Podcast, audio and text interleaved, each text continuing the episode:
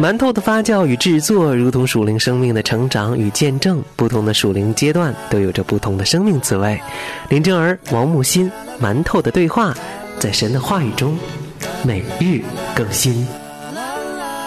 主内的弟兄姐妹们平安，欢迎收听馒头的对话，我是木星，我是真儿。哎，今天在我们的周五中英大不同啊，我们要来学的这个词儿呢是 deal，d e a l，就是买卖、处理、给予、分配。作为名词呢，它就是约定、交易、待遇。在诗篇一百零三篇的第十节就用到了这个单词，他没有照我们的罪过待我们，也没有照我们的罪孽报应我们。Psalms 103 verse 10 He does not deal with us according to our sins, nor repay us according to our iniquities. 这一段的经文呢，其实是我们非常熟悉的。本来我们的罪，它就像一个必须要付上的交易一样，罪的工价就是死嘛。所以经文当中说，罪的工价，那个工价在原文里面就是工资的意思。你做了多少的恶，就会有多少的相应的报应。当这个 deal 来的时候，就表示说，现在今天上帝把他自己全然的献上了，然后然后就把我们从撒旦的手中买回来了。说，你看。这一批人要多少钱？撒旦说：“我要你的命。”那他就把他自己独生爱子的命全部的为我们舍了，等于当我们罪债被付清的时候，这个 deal 就完成了，这笔交易就完成了。今天我们为什么要用 deal 这个词呢？因为啊，有一位叫做 UK 的朋友写来了一封信件哈。我们昨天刚刚说到了基督徒能不能再婚，那他就遇到了这个问题。他说：“我最近遇到一个困惑，想请教两位老师。今年的上半年，我不信主的丈夫坚决要离婚，我做了很努努力的挽回，但是他依然非常决绝，最后还是离婚了。离婚的原因是我们之前有过很多的争吵，我因为他曾经婚内与别人暧昧，放不下心结，总是猜忌，他也觉得我的性格偏执，觉得跟我过没什么意思，所以最后呢非常决绝的离婚。我们教会的牧者说我这种情况要接受教会的处罚，停止领半年的圣餐。对于圣经所说的不信的人由他去这句话，牧者的解释是必须是对方因为反对我的信仰的缘故要求分开，才适用用于圣经所解释的这个情形。因此这段婚姻当中我有过错，比如我曾经离家出走，导致两人分居的状态，给关系破裂埋下种子等等，我需要接受教会的惩戒，并且牧者说呢，我们教会的惩戒算是比较轻的，因为他的老家那边的教会对我这种情况的要求是终身不能再婚，我就有点困惑，不同的教会会有不同的权柄吗？哪一个是合乎圣经的呢？牧者还强调说，对待男人、女人不应该用无限的猜忌把丈夫推到别的女人的怀抱里。这这句话说实话让我觉得很委屈，我很郁闷，我感觉啊，像我过去的罪依然捆绑着我，所以我想知道教会这样的处理是合理的吗？身边有主内的姐妹觉得教会这样的惩戒是不合理的，让我一定要小心这个教会是异端。反正我现在非常的困惑，希望你们可以帮助我。嗯，首先呢，我要告诉这位亲爱的姐妹，你的教会对你的惩戒并不是什么异端或者是不合理的，它只是停你领圣餐半年。那我们知道，可能在传统的中国教会一些近前派的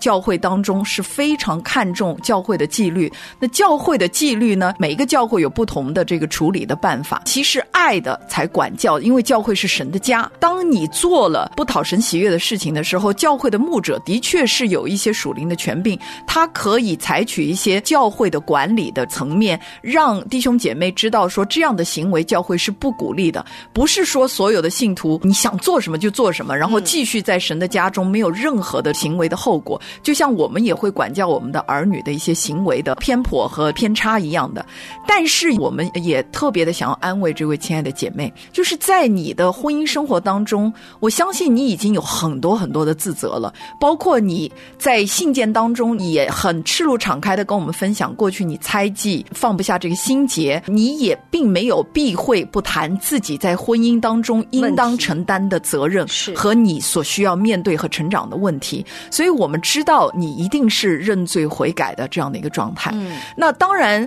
啊、我们不能批评你的教会生活当中的一些的要求，可能不是所有的教会都会停你的圣餐，因为每一次的圣餐是纪念主为我们的罪定死在十字架上，为我们用他的宝血所立的新约，实际上是一个庆祝，同时也是一个悔改的一个机会。所以，往往我们会鼓励，只要然后当你清心的悔改归向神的时候，领受圣餐，其实真的是一个从神而来的安慰和祝福，也是一个庆祝你新生的一个机会。但如果教会已经说了你需要停领半年圣餐，那你就顺服的去做，因为教会的确没有做更严厉的一些的各种各样的管教。我认为这并不是不符合圣经的。但是至于教会有没有权柄要求你不准结婚呢？我相信教会并没有这个权柄。其实教会没有任何的权柄告诉弟兄姐妹说这个事情可做，那个事情不可做。是他有可能说我们的教会不允许弟兄姐妹这样的行为。如果你做了，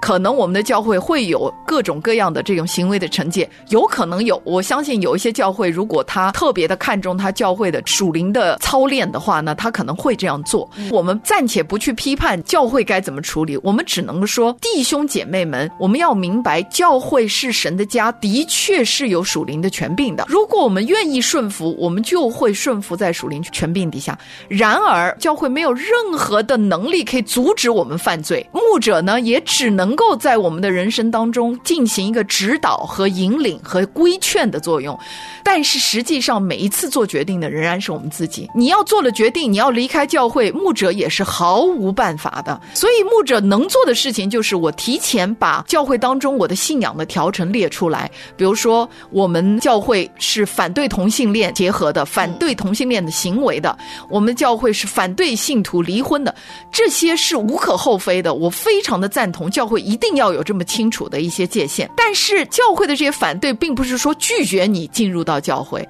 只要你认罪悔改，我相信每一个教会都是伸手欢迎所有的人进入到教会的。我们进入到教会，不是因为我的行为纯正，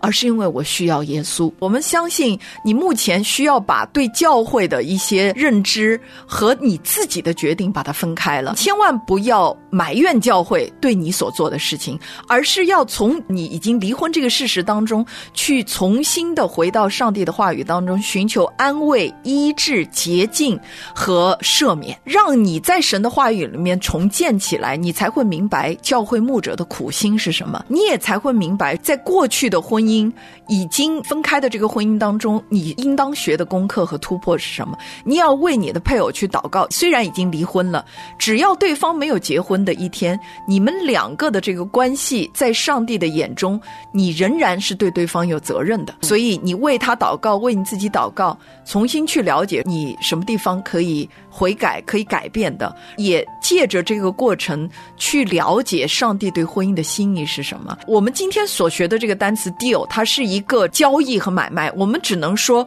你所有有的罪耶稣已经为你偿清了，包括因为离异所带来的各种各样的伤害和罪恶的后果。可是你不能够因此而觉得这件事情没什么大不了的。这件事情的确是很大，就像我们昨天的节目当中木星所说，基督徒离婚是个大罪，它的确是一个上帝眼中非常不喜悦的事情，不管因为什么样的原因。那我们在这个大罪当中，当我们做了这个决定之后，我们就要承担这个后果。这个后果像什么呢？就像你生命上最亲密的人死了一样，所以你需要很长的一段时间疗伤和悲哀的处理情绪，可能要三年到五年的时间才能够缓过劲来。所以不要因为说哦，你现在已经离婚了，然后你就积极的想要去探测有没有再婚的可能。越是这样，你越不容易真正的回到上帝的面前。同时，我们要提醒我们很多的一些牧者，在面对很多的弟兄姐妹生活当中所遇到的，或者生命当中所遇到的难处的时候，我们除了要教导，还要抚慰。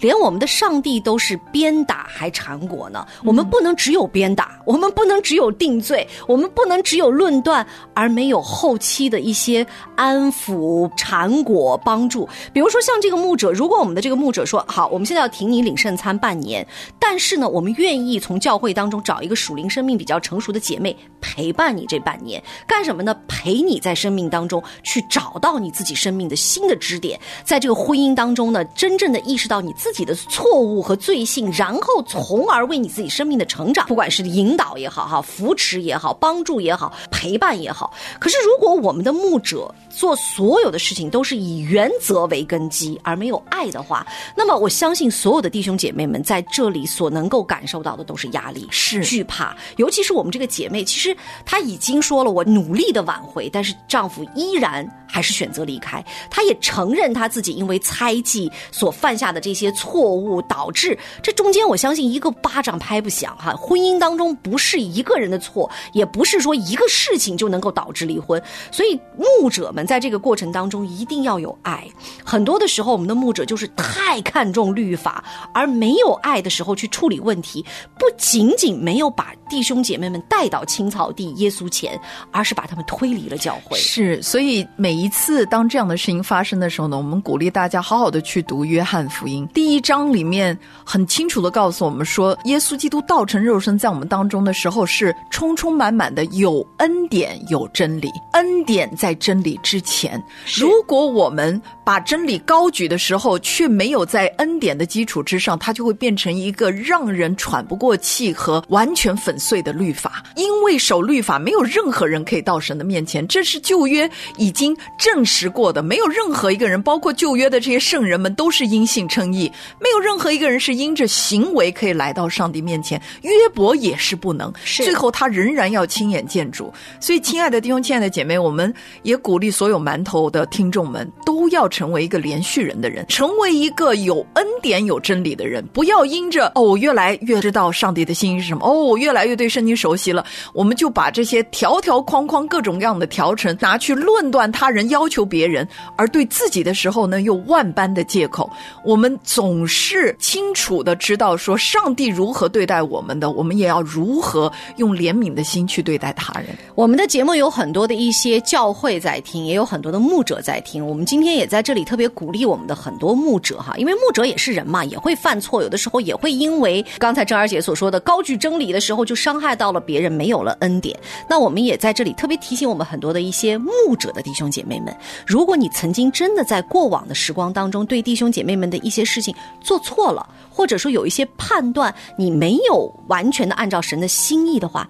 主动的、大胆的。向他们去道歉。其实，如果你这样做了，我要告诉你哈，这个产生的果效是非常美好。我们很多的一些牧者就认为说，我已经是牧者了，我要保持我的这个权威性，所以我不能随随便便的道歉。错，主耶稣都在这个过程当中提醒我们要主动的去和你的弟兄和好，然后你才能站讲台。是在很久以前哈，我们刚刚开始做家庭施工的时候，那个时候我在培训的第一批童工里面呢，就来了两位年纪比我们大蛮多的，我们。叫他们大哥大姐。那时候，这两位弟兄姐妹说，他们正准备要再婚，来询问我有关于基督徒再婚和离婚的一些真理。当时他们就说，我们现在不能够在教会结婚，因为我们的教会不允许再婚的人使用教会的礼堂。那是当时我们教会的决定。那我给他们的建议就是说，你们要顺服教会，你们要尊重教会，也不要埋怨教会。你们找到任何其他的地方的时候，我自己作为个人，我会去参加你们的婚礼，而且我。也清楚的把这个圣经的真理跟他们分享。那这两位弟兄姐妹在后来就成为我们家庭施工非常核心的同工，因为他们完完全全认罪悔改，又把自己的全新那个婚姻全然的献给主，并且在他们现在已经进入晚年的时期，他们全然的摆上，用自己曾经破碎的婚姻来继续的荣耀神，彰显神的旨意。弟兄姐妹们，第有爱是处理所有事情的原则。我们也希望，无论是在教教会当中的牧者还是弟兄姐妹们都能够以爱来对待对方。好，我们今天馒头的对话就是这样，下周同一时间不见不散，拜拜，拜拜。我们在天上的父，愿人都尊你的名为圣。愿你的国降临。愿你的旨意行在地上，如同行在天上。我们日用的饮食，今日赐给我们。免我们的债，如同我们免了人的债。不叫我们遇见试探，救我们脱离凶恶。因为国度、权柄、荣耀，全是你的，直到永远。阿门。